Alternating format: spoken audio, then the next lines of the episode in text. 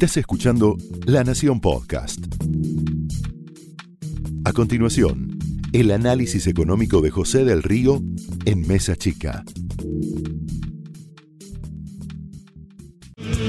Señoras y señores, muy buenas noches, bienvenidos a Somos Nosotros. Bueno, han aparecido indicios bastante concretos de que el gobierno intenta acelerar la negociación con el Fondo Monetario Internacional. Estamos viviendo una crisis de confianza que se va profundizando, sobre todo en los mercados financieros. El público al mismo tiempo se ha empezado a preocupar. Tenemos muchos problemas en la Argentina, pero la verdad que hay uno que no tenemos, que es la solidez y la solvencia del sistema financiero. Las que van afuera no, no las metamos adentro. Pero bueno, la gente por supuesto se preocupa, eh, va a los bancos a buscar los depósitos, los depósitos están, pero eh, evidentemente las reservas se están agotando y el gobierno, bueno, está tratando de dar una señal para calmar definitivamente esa desconfianza. No está para nada claro, desde luego que lo vaya a lograr, pero aparecen indicios ya más concretos. Hay una misión técnica del equipo económico que viaja a Washington, hay delegados importantes del Fondo Monetario que están llegando a la Argentina.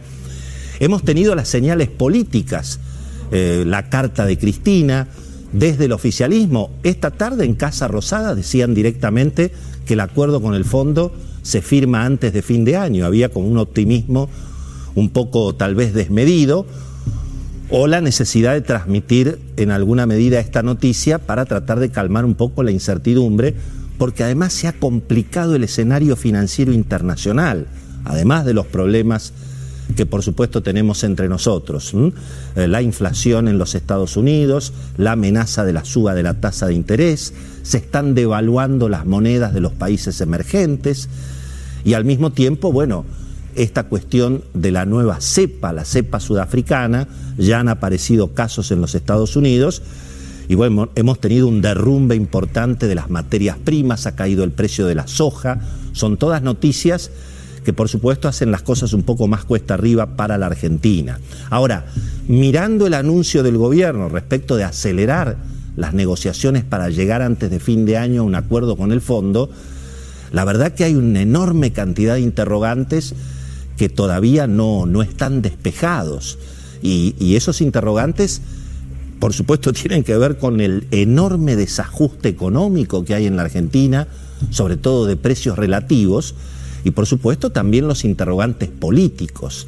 La, la, primera pregunta que me parece que no está demasiado clara, bueno, finalmente es por dónde va a pasar el ajuste. ¿Qué es lo que pretende en todo caso el oficialismo y, qué es lo que le quiere hacer votar a la oposición? Más impuestos, una devaluación, bueno, administrada, pero que genere también inflación y licuación de salarios, licuación de jubilaciones, licuación de los gastos del Estado. Eventualmente, si hay una devaluación del tipo de cambio oficial, compensarla con un aumento de retenciones. Ese ha sido el clásico eh, de, de la Argentina en los ajustes con el Fondo Monetario. Por supuesto, un aumento de tarifas muy, muy fuerte para los sectores medios y medios altos. El gasto público, eh, ¿lo piensa tocar el gobierno o acaba de haber un acuerdo político para subir los impuestos y no tocar el gasto? Ahora, independientemente de esa agenda, bueno, tampoco está muy claro cómo va a ser el gobierno para recomponer la confianza para que en lugar de que los dólares salgan de la Argentina, empiecen a volver. ¿Y cómo se hace para que vuelvan los dólares si el gobierno tiene estatizado el mercado de cambios y te obliga a vender los dólares a 100 pesos? En ese, en ese escenario, salvo el que esté obligado con la pistola en la cabeza, nadie va a vender eh, dólares. Porque al mismo tiempo Claro, el, dólar en la calle vale el doble y el dólar en la calle vale el doble porque hay una inundación de pesos y porque hay un déficit fiscal eh, prácticamente inmanejable. Entonces la pregunta es, ¿el gobierno va a lograr realmente bajar el ritmo de emisión monetaria? Eh, va, ¿Va a bajar el ritmo de emisión de deuda? ¿Qué pasa con toda la deuda y la bola de nieve de la deuda que tiene emitida el gobierno en pesos, pero que es una deuda indexada y que genera prácticamente 20 mil millones de dólares de intereses solamente todos los años. Y bueno, claro, a la política finalmente, el único tema que asusta a la política es la corrida de depósitos. Porque bueno, eh, la política sabe que esa, eso realmente es lo que en definitiva pone en riesgo la estabilidad política en la Argentina. Entonces, claro, como, como estuvimos coqueteando con una corrida de depósitos, entonces evidentemente eh, viene la decisión política finalmente de aceptar acelerar la negociación con el fondo. Ahora, ¿quién va a votar el ajuste? Eh, hoy eh, nos contaba Beto Valdés, lo va, lo va a ampliar en un ratito, que claro, los opositores lo que están diciendo en general es vamos a votar lo que vote Máximo, ¿no? Como si Máximo lo vota, nosotros lo votamos. Ahora, hay como un relato desde los sectores de izquierda de la coalición de gobierno de, lo que se, de, que se viene una especie de acuerdo con el Fondo Monetario progre, donde, donde no va a haber ajuste, donde finalmente los números se van a cerrar porque va a derramar el crecimiento y además van a entrar dólares aparentemente de todas partes del mundo. Eh, y en el medio, lógicamente, nadie abandona las cajas, eh, Máximo Kirchner, bueno, eh, digamos, pelea, pero su agrupación es la que maneja las cajas más importantes del gobierno. Y además hay como una ilusión en el oficialismo de que finalmente, si con todo el desastre que fue esta primera parte del gobierno de Alberto Fernández, finalmente todavía siguen vivos políticamente, y bueno, tal vez hasta tienen chance de recuperar en el, en el 2023. Eso es lo que piensa el sector del gobierno que precisamente promueve acelerar el acuerdo con el fondo y evitar que estalle todo por el aire. ¿no? En los mercados, claro, hay un alivio parcial. Nadie vende dólares. Hoy subieron las acciones, subieron los bonos, venían de 11 días consecutivos de caída, una tremenda desconfianza. Efectivamente hubo un rebote, pero nadie vende dólares. El Banco Central apenas compró 10 millones, hoy había perdido prácticamente mil millones de dólares en todo el mes pasado.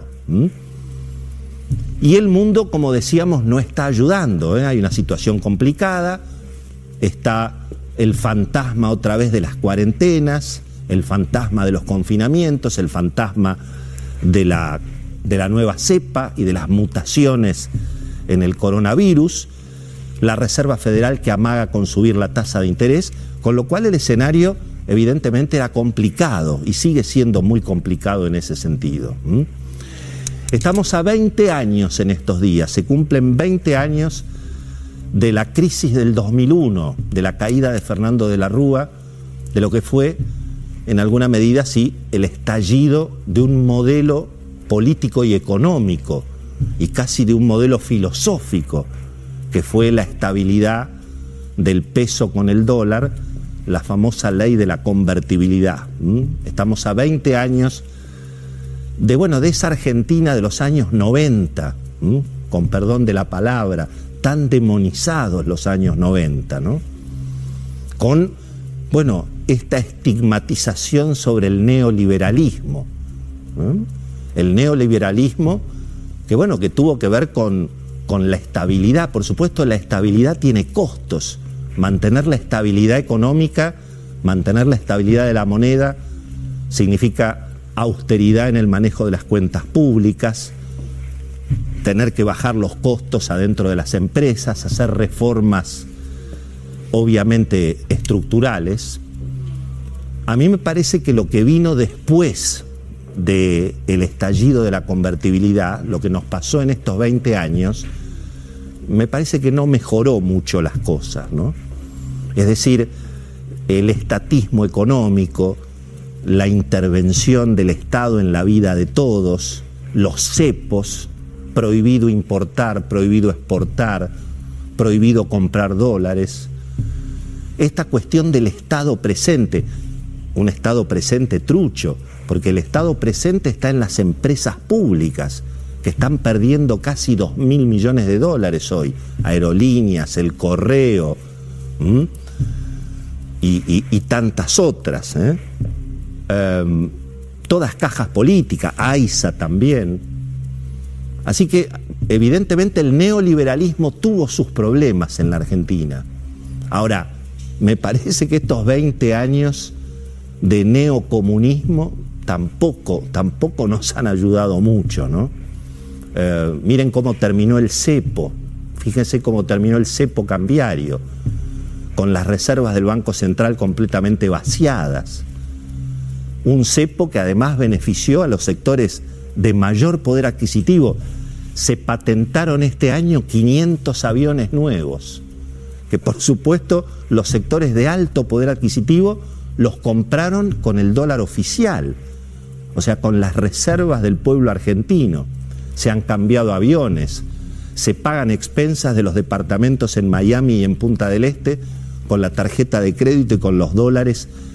Y eso tiene que ver con el control de cambios, con la estatización del mercado de cambio. Nada que ver ni con las cuotas ni con los pasajes. Está muy lejos la Argentina de hoy de aquella Argentina que estalló en los 90, que tuvo por supuesto muchas dificultades, pero que tenía que ver con la estabilidad, con el diálogo político, con el pacto democrático, con la convivencia. 20 años de neocomunismo me parece que no la ayudaron mucho, mucho a la Argentina. Esto fue el análisis económico de José del Río en Mesa Chica, un podcast exclusivo de La Nación. Escucha todos los programas de La Nación Podcast en www.lanacion.com.ar. Suscríbete para no perderte ningún episodio. Estamos en Spotify, Apple Podcast, Google Podcast y en tu reproductor de podcast favorito. Seguí escuchando La Nación Podcast.